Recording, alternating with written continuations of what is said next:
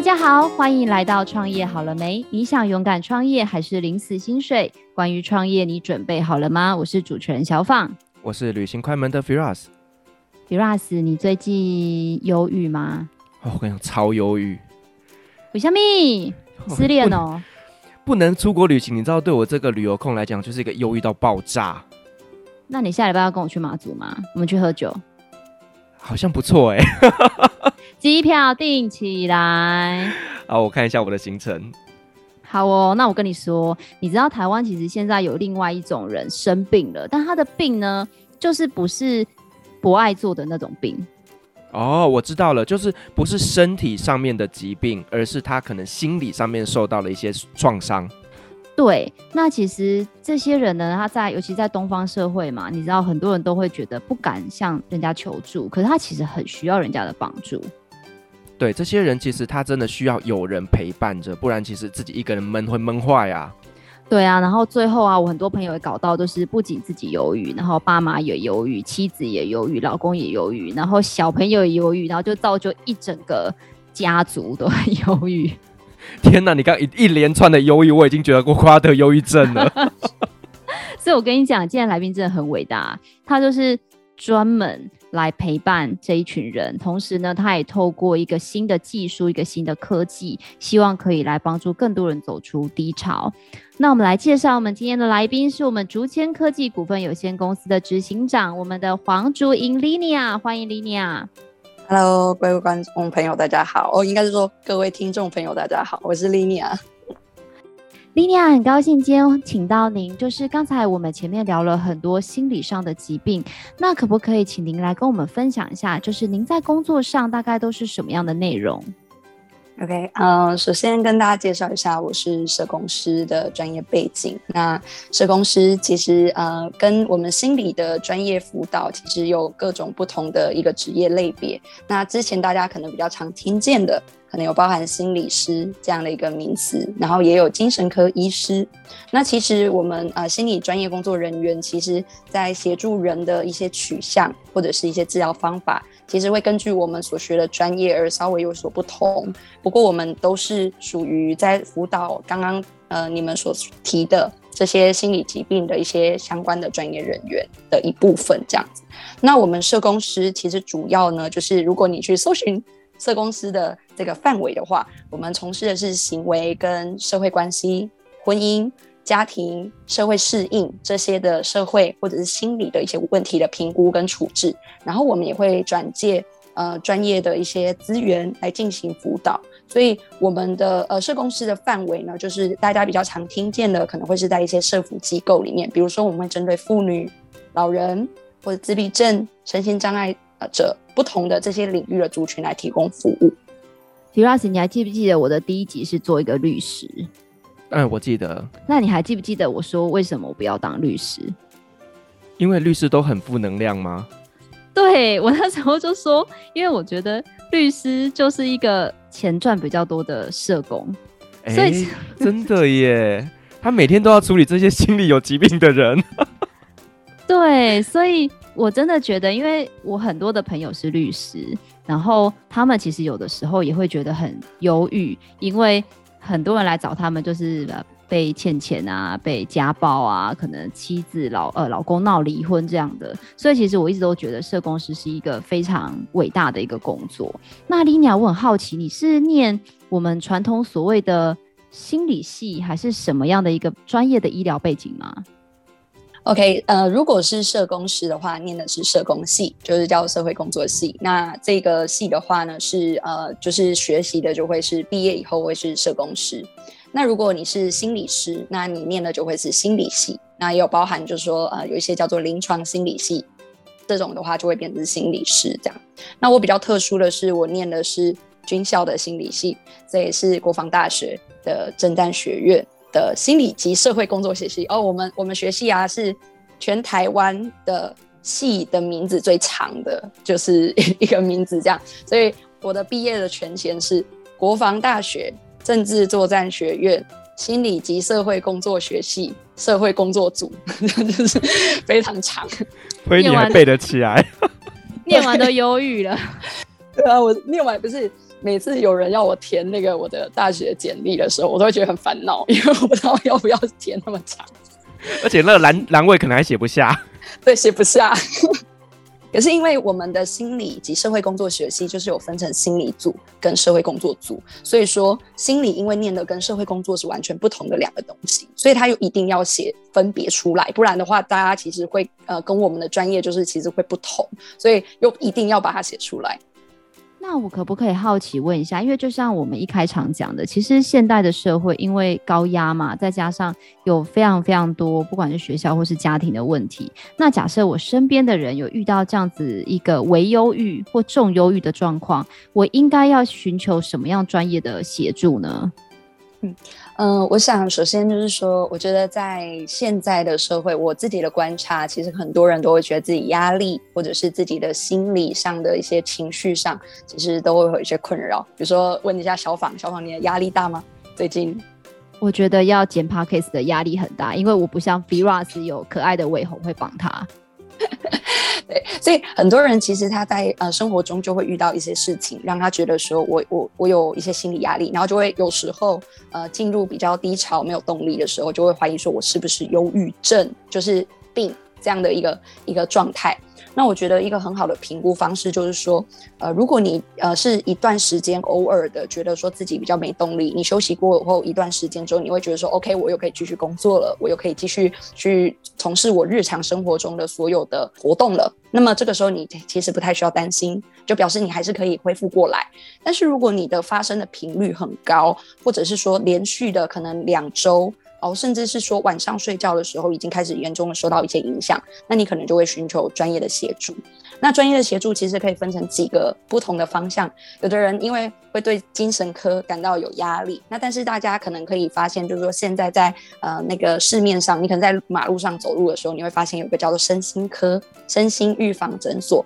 为什么？因为现在精神科已经渐渐在改名字，希望让大家知道说，其实你的心理的出状况，它有时候就会影响到你生理，你的身体也会出状况，所以它其实是一个身心。连在一起的一个概念，你可以到身心的诊所去找身心科医师来寻求专业的评估。那如果说你觉得说，哎，我不想吃精神科的药物，我不想要吃，比如说抗忧郁药或者是呃安眠药，你可能对这些东西还有一些恐惧。那你会希望说，你是不是可以先跟人聊一聊，然后之后再来决定说我是要寻求什么样的一个一个方式的话，那你也可以寻求心理所、心理咨商所这样的一个。专业的协助，心理咨商所就会很明显的，还是先用对话的方式，先了解你生活中遇到的一些状况，然后先帮你梳理现在遇到的压力，现在遇到的情绪状态，是不是可以透过我们在对谈的方式来解决？那就不是一定要用吃药的方式来解决。所以大家其实现在主流的专业可以用这两种方式来来寻求专业协助。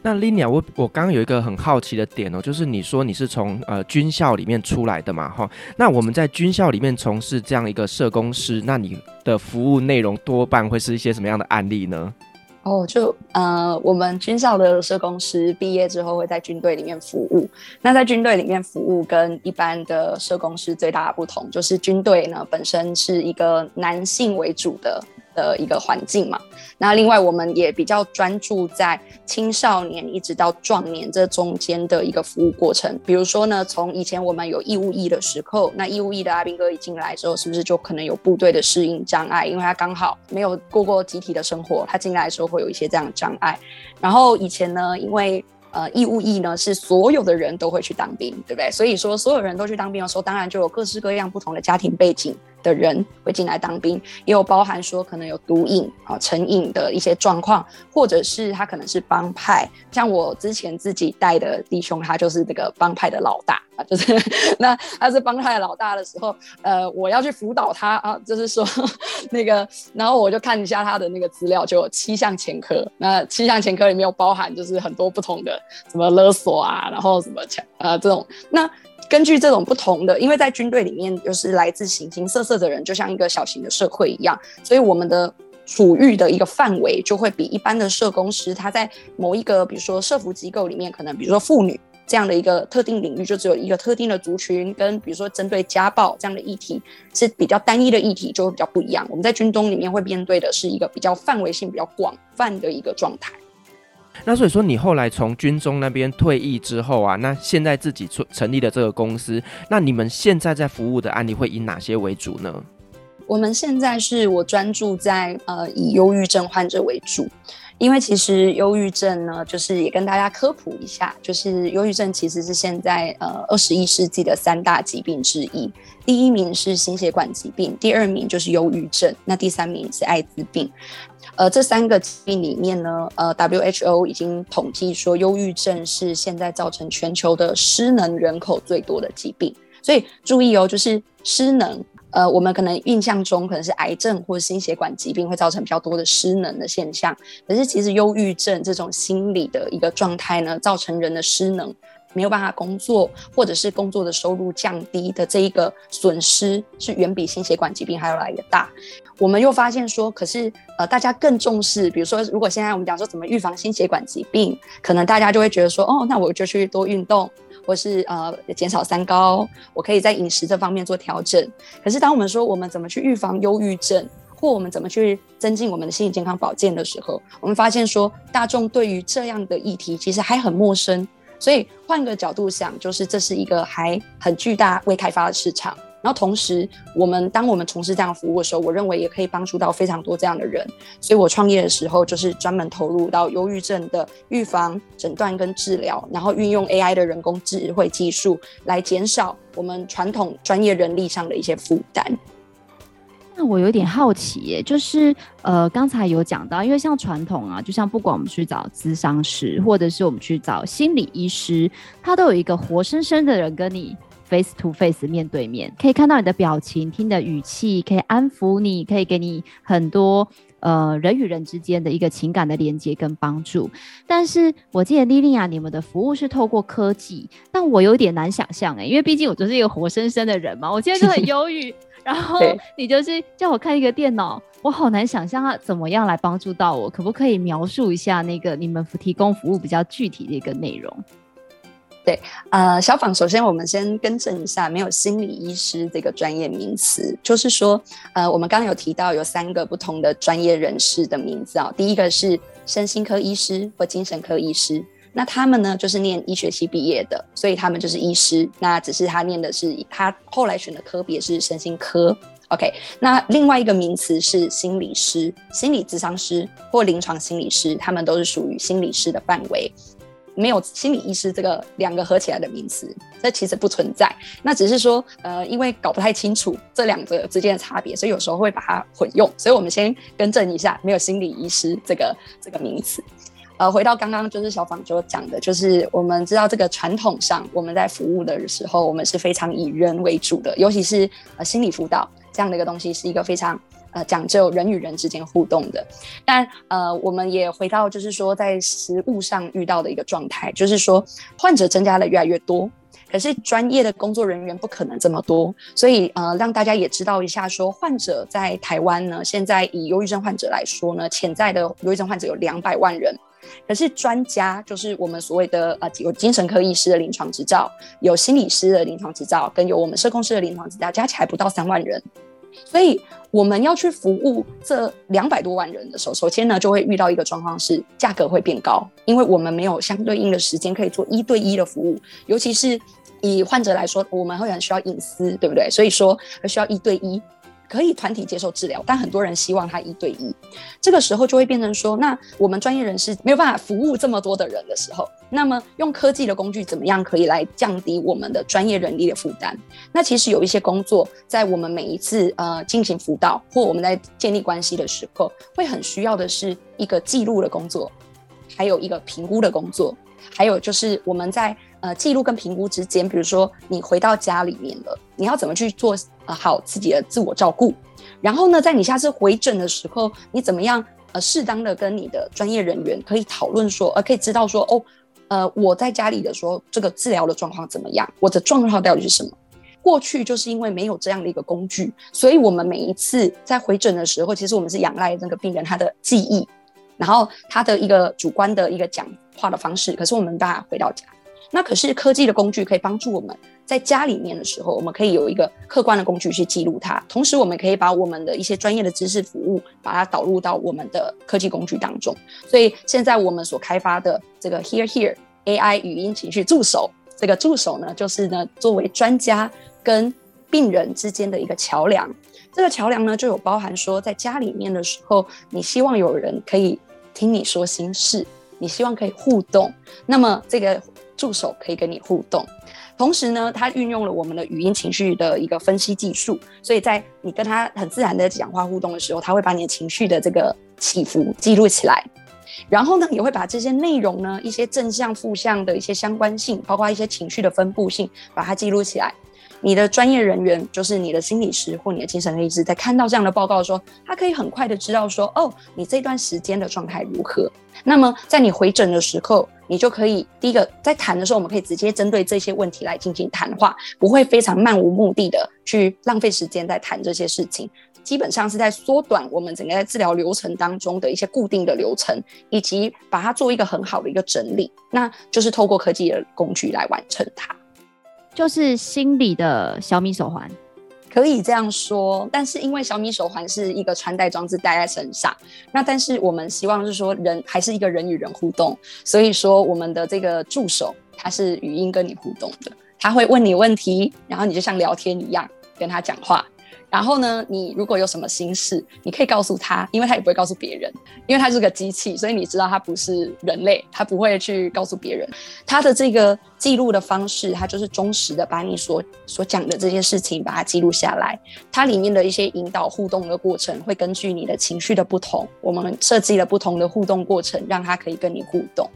呃，其实这个在开发的过程里面呢，我们花了蛮多的时间，因为毕竟这个是应该说全台首创，还是说全世界首创？因为我们还没有看过其他的可以直接进行语音互动，就是直接语音互动的一个情绪助手出现在这个世界上，所以我们在摸索的过程中，其实经过跟呃很多的病人、很多的医师或很多的专家在讨论的过程中，慢慢把我们的整个界面的互动流程整个设计出来。到现在呢，它才真正就是我们最近才要刚上线我们整个新版本，就是你可以跟它整个互动的版本。之前呢，它是只能做检测的，它不能做互动式的。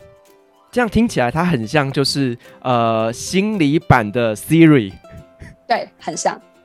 对，就是，但是它的谈话内容会比较偏向于在心理层面的一个呃引导，所以我觉得还有疗愈。对对对，这样听起来就还呃蛮蛮像这样一个模式的。那我想再问一个问题，就是刚刚呢，呃，我们在前面有聊到，就是说我们是心理师，而不是心理医师，所以我们在做咨询的这整个过程当中，它是属于医疗行为吗？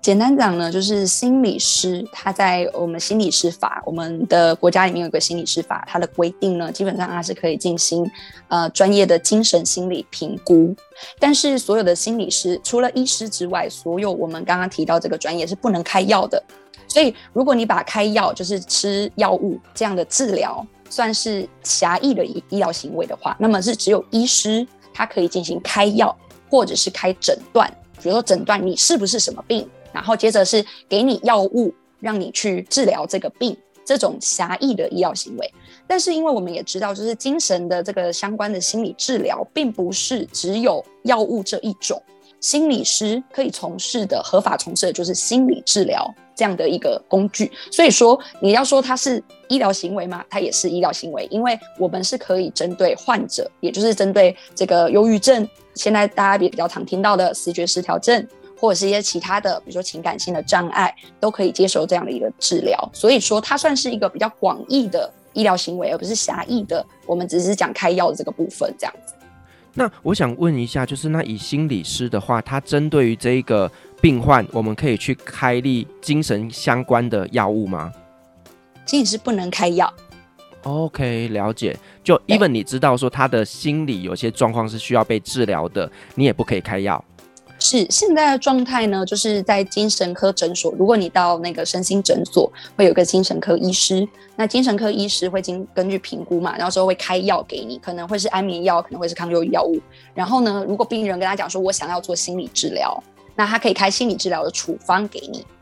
这是一种处方，然后接着你就可以去进行心理治疗这样的一个处方。但是心理治疗呢，它的呃健保给付目前呢是六次，就是目前是你可以进行六次。那那很多的人其实是自费进行心理治疗，所以他即使没有医师的呃，我们讲就是开这个处方，他自己要进行就是心理治疗、对话性的这种治疗也是完全可以的。所以说，呃，心理师跟精神科医师比较范围比较不一样的，就是说，医师主要是针对病患，呃，他一定是临床可能界定说我是个病患了，这个时候我来进行治疗。可是心理师不是，心理师即便是比如说我们讲刚刚讲伴侣咨商，好关系的家庭咨商，那不一定是说两个人都是病人啊才可以去进行咨商，而是我们可以针对呃两个人、一个人啊，呃，不管是职涯或者是自己的情绪。或者是什么任何呃需要理清自己的脑子里面的一些线头，这种很混乱的思绪的时候，你都可以寻求心理师的协助。所以心理师以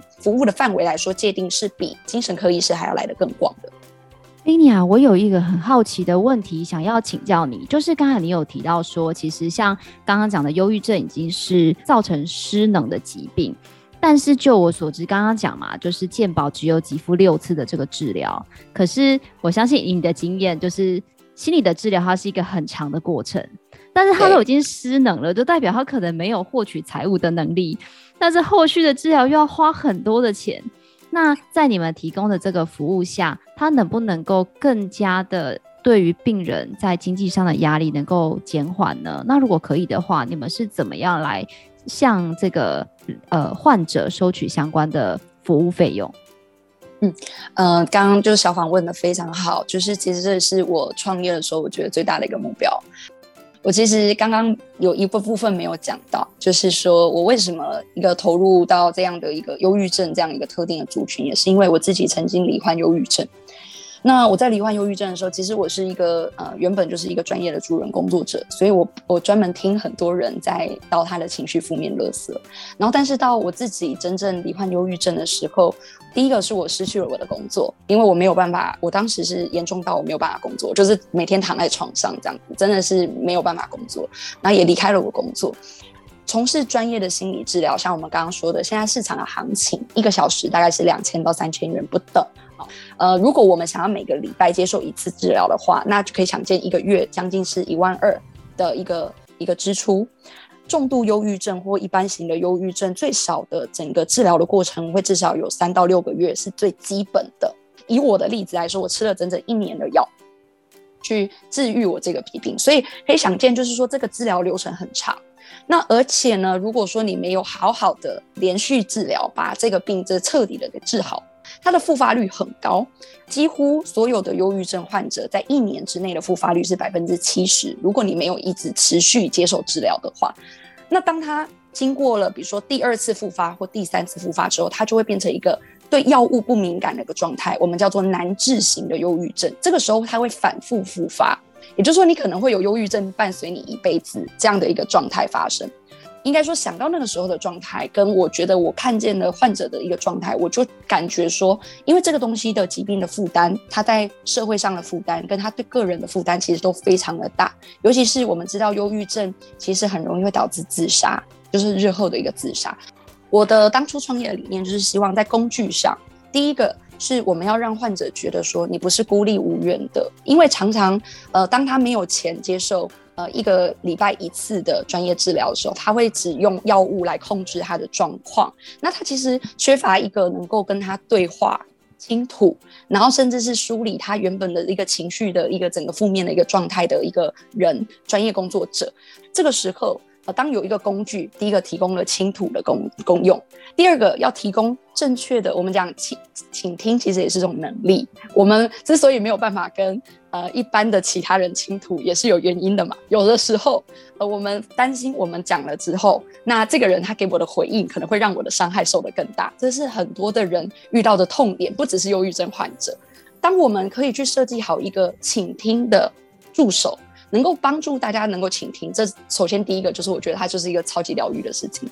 第二个事情是我们能够给他正确的卫教观念。当他有了情绪，这并不是什么不对的事，也不是什么不好的事，他只是需要你呃好好的去调整，怎么去休息，我们怎么样可以运用专业的技巧来帮助你在家里的时候不会那么的难受。即便没有专业工作者在你旁边，你也可以自己做什么事情来帮助你自己。这是我们觉得最大的价值，因为。呃，这些卫教资讯或这些呃专业的引导，原本都是需要专业的工作人员在你的旁边，可能呃慢慢的引导你，然后一个礼拜只有一次，然后你可能就忘记了，然后你回到家以后，然后就还是一样，就是情绪一来的时候就呃进入各种混乱，这是一个这样。第三个就是说，那我们想要缩短这整个治疗的流程，很重要一件事是不要停，不要自己停药，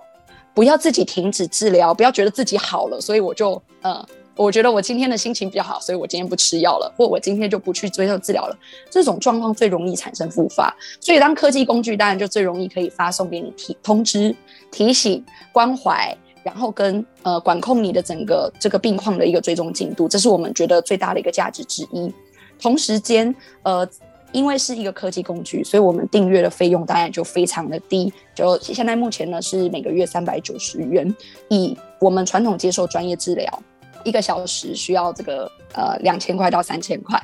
同时呢，你不一定就是找到你适合你想要跟他谈的对象。我们最可起码可以确定，AI 助手会永远很有耐心的二十四小时的。听你讲话，我觉得这个是当然是不同的取向。我们没有想要取代心理师的角色，同时是我们觉得心理师依然非常的重要。只是我们怎么样可以帮助患者，在当他预算不够的情况下，或者是他没有办法寻求专业治疗的情况下，可以依然用一个科技工具来帮助他。这是我觉得我们在开发里面最重要的一个设计的理念。Firas，我真的觉得这很重要，因为你知道吗？就是我觉得这个社会上有太多的难言之隐，然后就很多的社会现象产生。两位猜猜啊，就是大家都知道 Google 关键字是用竞价的这种方式嘛，就是谁出的钱比较多，就是谁排在比较上面。对对对。那两位猜猜最贵的关键字是什么？猜一下不花钱。猜这，这太广了，你知道吗？太广，因为太多范围，你可不可以给一个就是？给个大概，就是难言之隐，就是你什么东西你不会问朋友，但是你会上网搜寻，然后它的价格又很高。痔疮，好了，比拉子换你。阳痿，我跟你说，差不多，差不多。那我跟你说，真正在经过统计啊，Google 关键字最贵的叫征信社。哦哦，就是你不会到处去说，我跟你讲，我怀疑我老公怎么样怎么样哦。但是你去征信社，是不是一次要收你至少十万块起跳吧？呃，我觉得这个概念其实跟刚刚莉妮亚讲的其实有一点像，因为我觉得在这种人在焦虑的过程中，是不是有人可以让你很轻易的获得所谓正确的资讯，然后可以陪伴在你身边？我觉得是一个度过人生低潮，或者是已经到有一些病症的忧郁症的状况下，很重要的一个关键。小访，那个你刚刚提到这个，就是一个像树洞一样的概念，就是我们把我们的秘密讲进去。呃，我也想提我们 Hear Here，就是这个 App，因为我们最一开始开发这个 App 里面就是这个树洞的功能。我们是让它免费的，所有人都可以上去讲你任何想讲的事情，然后可以变声，没有人知道你是谁，你就是直接上传，然后也没有账号，就是没有人可以 check 到你这样。那我们在上面其实就听到非常多的秘密，其中也包含了。他呃，像我曾经听过一个故事，这个故事就是一个中年的大叔，然后他说他老婆跟他离婚了，然后他真的非常想找他回来，然后他讲的真的是一把鼻涕一把眼泪，就是他录音，然后他真的是一把鼻涕一把眼泪。可是我我相信，就是因为我们 here Here 有这样一个空间，那我真的不知道他在生活中他可以去跟谁讲这件事情，他很希望他回来，可是他知道他不会回来了，然后。呃，所以从那些故事当中，然后当然包含我们在 Here Here 的里面的故事有各式各样，大家如果有兴趣就去下载，因为都是免费的哈。就是会听到，呃，可能有想自杀，然后或者是家庭出现呃这个问题的人，或者是他的父母可能呃，也许在多年以前可能打过他，家暴的人。呃，最一开始我们是呃那个就是上线的时候，我们因为得到非常多这样的一个资讯，然后呢，我们的工程师一开始就会很害怕的问我说：“哎，林雅，我们常常听到这种就是那个就是想要去自杀，或者是那种很负面、很负面的东西，会不会对人产生不好的影响？”然后我就说，其实如果你就是有接触过我们我们现在这样专业工作，你就会知道，其实我们每天的工作都是在倾听人在讲这件事。然后我始终认为，就是当有人他有一个空间能够讲出这些事的时候，对他而言就有一定程度的帮助。有时候不一定是你需要去回应他什么东西，而是今天只要他愿意讲出他有遇到什么困难。他遇到什么样一个心理的困境？我觉得很多时候就是一个帮助。所以时至今日，我们依然保留了 Here Here 这一个树洞的功能，让所有的人，他今天任何的时候，我们希望你任何的时候，你你是任何的状况，你在这里讲出来的内容，你不需要说想东想西，不需要担心任何人评价你、评断你、给你建议。叫你要去做什么事情，你不用担心，你就是来到 Here Here 就会有人听，所以为什么我们就是叫听听的这个服务这样。莉妮亚刚刚讲了，就是这个 Here Here，我觉得它真的很棒，是因为其实我之前有听过社工师的朋友在分享，他们觉得他们的生活也很忧郁，可能跟你类似之前的状况一样，是因为他们常常会遇到很多的呃传说中的不得已。举一个例子，他有跟我说过，他有一个让他非常印象深刻的例子，是有一天他们接到一个呃报案，因为警察局不是会转一些报案吗？然后就说请他们去某个家庭把小孩安置，他是一个三四岁的小朋友，嗯、然后就去到那个家庭，然后呢，他就发现妈妈一把鼻涕一把眼泪跪在地上哭求他们不要把小孩带走。然后他后来去了解之后，就发现说，哦，原来这是一个单亲妈妈，那他必须要出去赚钱回来养他的小孩，但是他没有钱请保姆，所以只好把他的小孩用绳子绑在桌上。然后呢，经过通报之后，就说他虐待儿童，因为把三岁以下的小孩留在家庭、嗯、家里，并且限制他的行动。对，嗯、那。我很好奇，就是在你的职业的过程中，有没有遇到类似这样子很多心理上的冲突？那你是怎么样去疗愈自己的？你刚刚讲到那个妈妈跪在地上，一把一鼻涕一把眼泪，我也有我也有这样的经验。然后我的经验是呢，我把他的儿子送到那个戒毒的那个戒毒所，然后他被宪兵送走。那那个妈妈当场就跪下来求我说，不要把她的儿子送走，然后也是一把鼻，就是真的是抱着我的大腿，那大概是这个概念。那呃，我当时就是呃当下遇到，当然是我我的想法是也蛮傻眼的，但是更更重要一件事是，我觉得嗯、呃，我们助人工作者并非万能，然后我觉得呃助人工作者很多人其实也觉得说，我们当一个助人的工作者的话，需要的是一个热忱。然后好像是你只要有乐于助人的特质就可以了，可是其实我们真正从事到这个行业的时候，就像小芳说的一样，我们每天都会要经历一些我们觉得呃，第一个是两难，第二个是我们没有办法当一个超人去做所有的事情，然后再加上刚刚小芳也要提了嘛，我们社工呢是。那个又不像律师有这么多的薪水，然后我们的薪水呢是非常的低薪，然后现在还有回捐这件事，就是你还要把你的薪水回捐给机构这样子，那大家都觉得你一副就是好像是你不用领薪水，然后你就是你知道有有很多的爱心，有无限多的爱心可以去那个，可是其实这不是真实的。我觉得社工是其实自己在从事助人工作的时候，最重要一件事是知道说人并不完美，而我们因为社会工作其实就是在做一个资源的。转介与管理的工作，因为我们全世界里面，呃，就是说整个社会里面需要帮助的人有这么多，那社会的政府的资源，或者是呃，我们讲机构资源也好，都是有限的。我们必须去呃，可能根据一些 rule，根根据一些法规，根据一些规定来去管理这些分配到的一些人。所以，像刚刚说的这个虐童的这个东西，就是其中是一个法规。跟我们在执行的执行的这个中间会出现的一些冲突与差距，那我们没有办法去弭平这所有的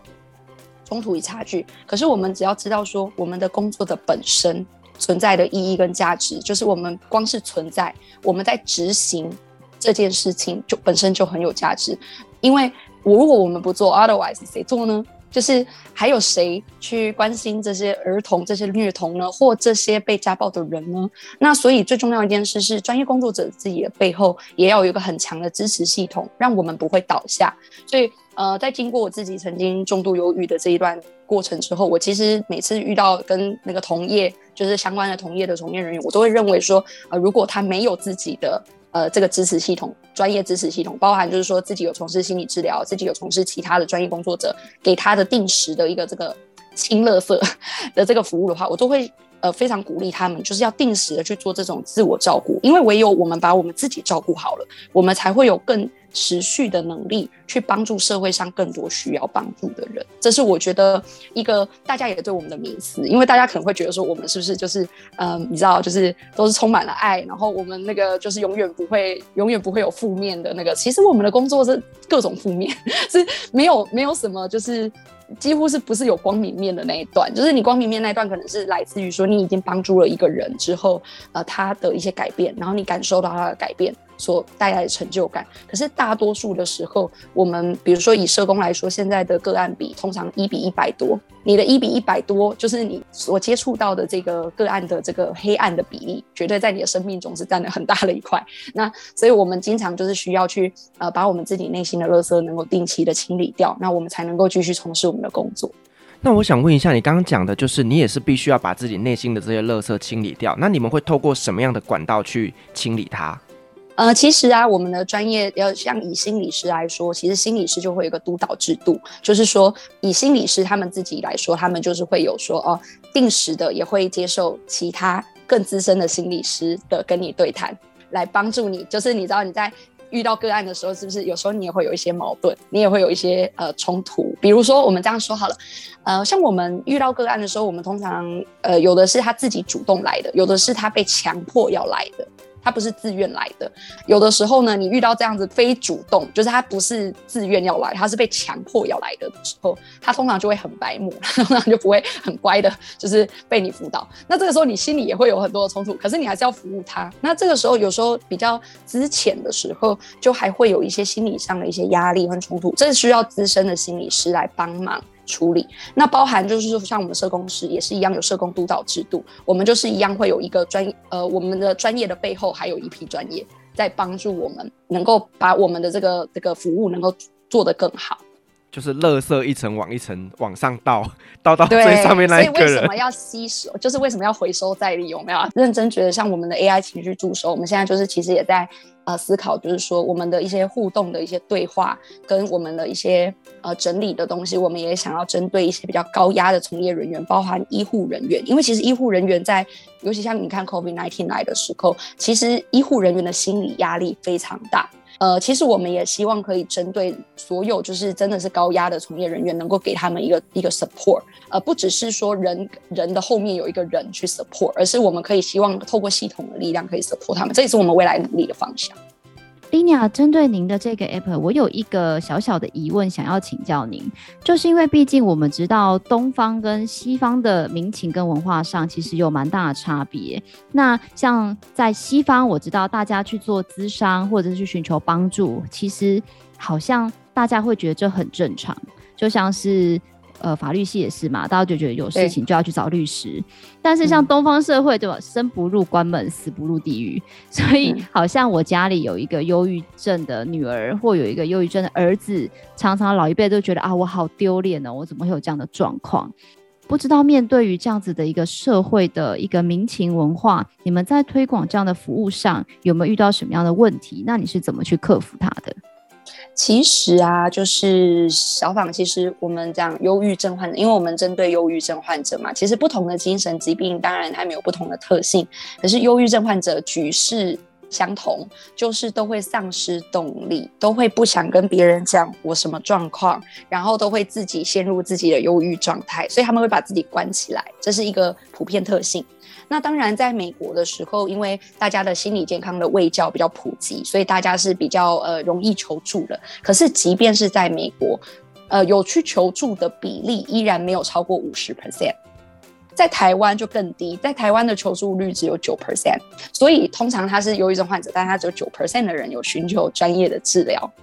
那相反的，就是说我们在网络上。呃，比如说我们投放广告的时候，我们的这个呃获取成本非常低，而且我们也发现说，因为需求强劲，很多人因为他有匿名的需求，他不希望别人先知道他的状况，然后他去寻求专业协助，他会觉得这门槛有点高。可是做一个 app 的时候，反而会让他觉得说，哦，我可以先用这个 app 来试试看。所以说，呃，我们在获取这个用户的成本反而很低，就是我们反而是一个平台，让这些忧郁症患者原本不敢去接触专业治疗，可能是因为他没有接触过，他不了解这是什么样的东西。反而我们 Here Here 透过这样的平台，可以帮助他们转接到专业的服务。所以目前我们 Here Here 已经有五万的下载使用者。而且我们因为跟十五家的身心诊所还有心理咨商所合作进行服务，所以我们会呃把 Here Here 的用户也有一部分导到我们这个线下的合作伙伴这边。线下的合作伙伴也是一样的，当他们有接受药物治疗或有接受心理治疗，但他们可以同步使用 Here Here 的服务，这也完全没有冲突。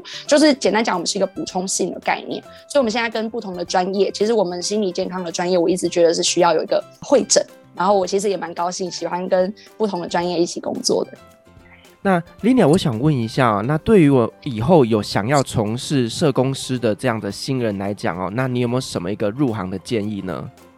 我以前遇过非常多，应该是说，我从现在也还是遇到很多是高中生或大学生，他们想选科系。然后呢，他们假设他们是呃很想要帮助人，他们是一个非常有热忱的人，他们是想要念社工系或想念心理系，然后会来学，就是知道我是从事这相关人员，会来问我建议这样子。然后呢，我都会跟他们讲说呢，我是说，如果啊你呃要从事一个好的，就是一你要成为一个助人工作者的话，你首先要么呢是你曾经受过很多的心理伤害，要么呢就是呢你可以承受非常多的心理伤害。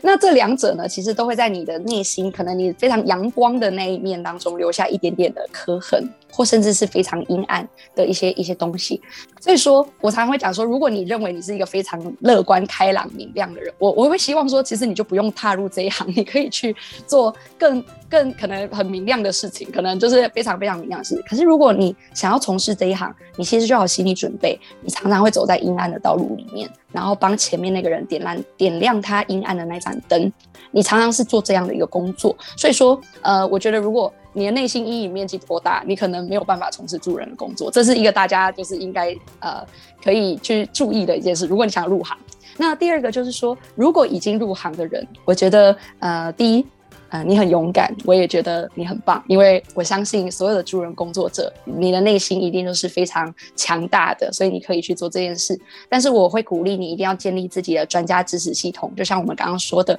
呃不要觉得自己是。呃，无所不能的，尤其像我们以前因为从事专业，然后我们读过这些专业，所以我们会认为说，我们很自然觉得说，我们自己的情绪，我们全部都可以自己吸收，我们可以呃自己去整理这些东西。可是我自己经历了忧郁症这样的疾病之后，我就很认真的觉得说，那每一个人没有一个人是无坚不摧的，每一个人都需要呃一个帮助。所以说呃，如果你是已经正在从事的专业工作者，我会希望你可以定期的跟专业聊一聊。也然后跟呃也不要排斥自己，呃也有需要被帮助的时候，这是我觉得两个部分的回答。这样。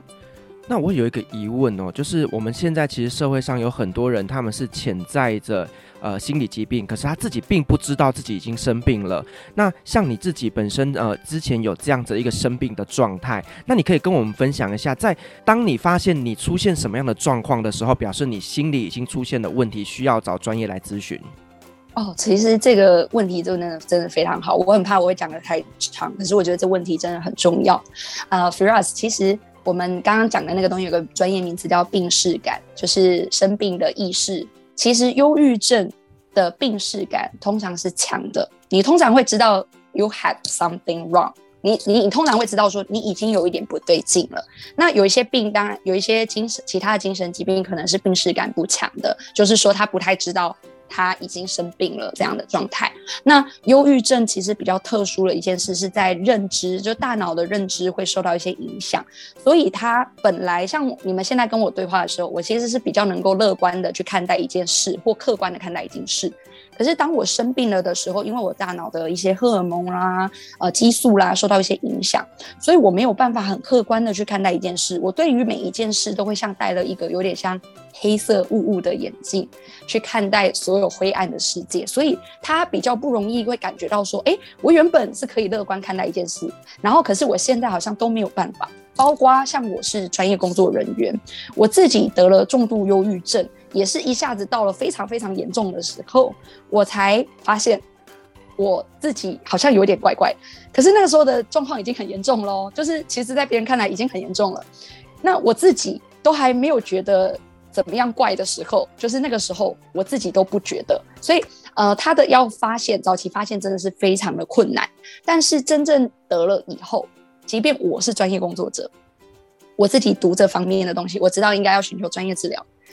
我也挣扎了将近半年，才去寻求精神科的求助，就是我寻求药物的协助。我一开始是先接受心理治疗，希望先能够呃找出这个压力的来源，然后去调试这个整个的过程。可是这个过程，我的病况越来越恶化，到后来我必须住院治疗。那等到我要住院治疗的时候，我的整个疗程就长达一年多的时间。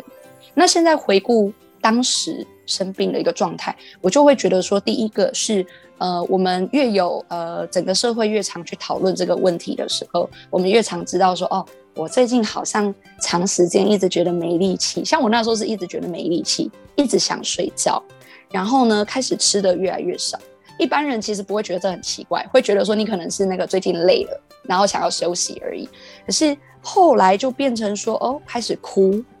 然后开始觉得说，呃，没有希望感。开始觉得有点想，就是呃放掉所有的事情，然后不想要再就是留在这个世界上，等等的这些事情都是很自然而然就一直不停的堆叠发生。所以说，当我们越常去讨论这个问题的时候，我觉得大家的病识感会越来越强，就是在你一开始初期的时候就会越来越强。第二个就是说，如果我们越不要排斥去早期接受治疗。可以让他短期内就可以恢复的话，那就不需要去拖很长的时间去接受治疗。这是其实是我自己的故事，我觉得从这个故事也是可以分享给大家。就即便我是一个专业工作者，我读这个东西，我还专门去辅导这些情绪压力调试的这个障碍，长达十年的时间，连我都还会有这种状况了。所以呢，如果你真的有遇到这种状况，你真的不用害怕，你不是唯一的一个，然后你也不会是特别糟糕的状态，因为真的是太多人这样子了。那我们就是共同可以来努力去推广呃心理健康的一个保健服务。那另外一个，除了刚才 Firas 好奇的就是患者本人之外，我也非常的想要问一下 Linia，那他的亲友跟家人应该要怎么面对有这样子的状况呢？因为就像我刚刚最开始讲的嘛，嗯、一个人忧郁，最后搞到全家都忧郁。一个人忧郁真的会全家都忧郁，而且这是有统计证实的。嗯，然后呃，像我们这个，比如说我们求诊的时候，通常他会问你的家族病史，就是问你家里的人有没有人曾经得过相关的精神疾病。这其实就是讲他这个东西是很容易会有一些呃传，不要讲传染力，就是好像讲了像说这个是咳嗽之类的，其实不是，就是不快乐会影响别人啊。就是我们大概都可以理解，就是说一个很忧郁的状态会影响到你身边所有的亲密的关系，所以跟你越亲密的人会受到越大的影响。那像我们在 Here Here，其实我也常看到，就是像有青少年，现在青少年忧郁也非常的严重，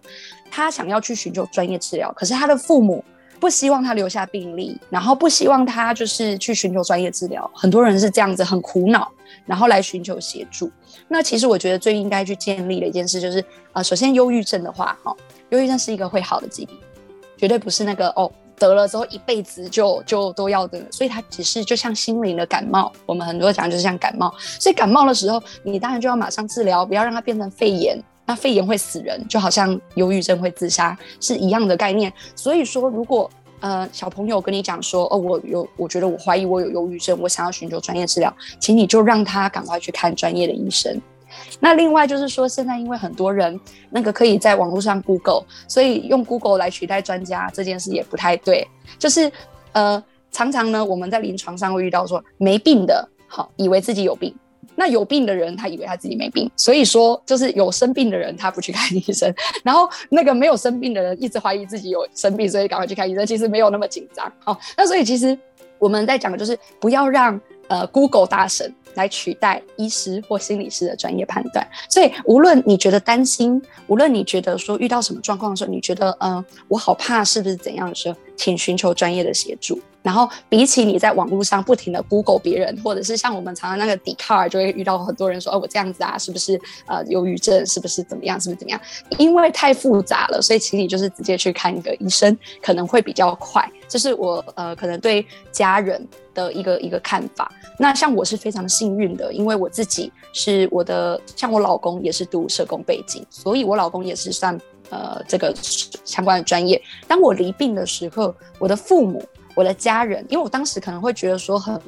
负面，我会很不想去治疗，或我会觉得说我是不是可能会好不起来？然后呢，治疗时间这么长，一年多，我会觉得自己好像呃永远都一直在这这种负面的轮回下，不知道会不会好起来。可是我的家人，我的身边的另一半，就是每天都鼓励我说：“你一定会好起来，你只要持续的接受治疗。”所以我觉得那个支持的力量对于患者来说是非常大的注意。所以如果你的身边有亲人朋友，罹患这样的疾病的时候，我觉得你的那个无条件的相信，对他来说是非常重要的。哇，今天非常感谢邀请到 Linia 来跟我们分享很多有关于心理师、社工师还有我们精神科医师相关的一个区别。我相信大家如果在心里觉得有相关的比较 upset 啊，或者是比较不开心的时候，也都可以来使用我们这个 Hear Hear 听听的这个 app。在我们的 iOS 苹果还有我们的 Android 的系统都可以搜寻到我们这一个 App。那也希望今天的节目能够带给你生活中或者是你身边的朋友遇到相关的问题的时候都能有很多的帮助。那我们也会把 Linia 的 App 的连接还有粉丝团相关的连接放在下方资讯栏。如果你喜欢我们的节目，别忘了给我们五星好评加分享哦。创业好了没？我们下次见喽，拜拜，拜拜。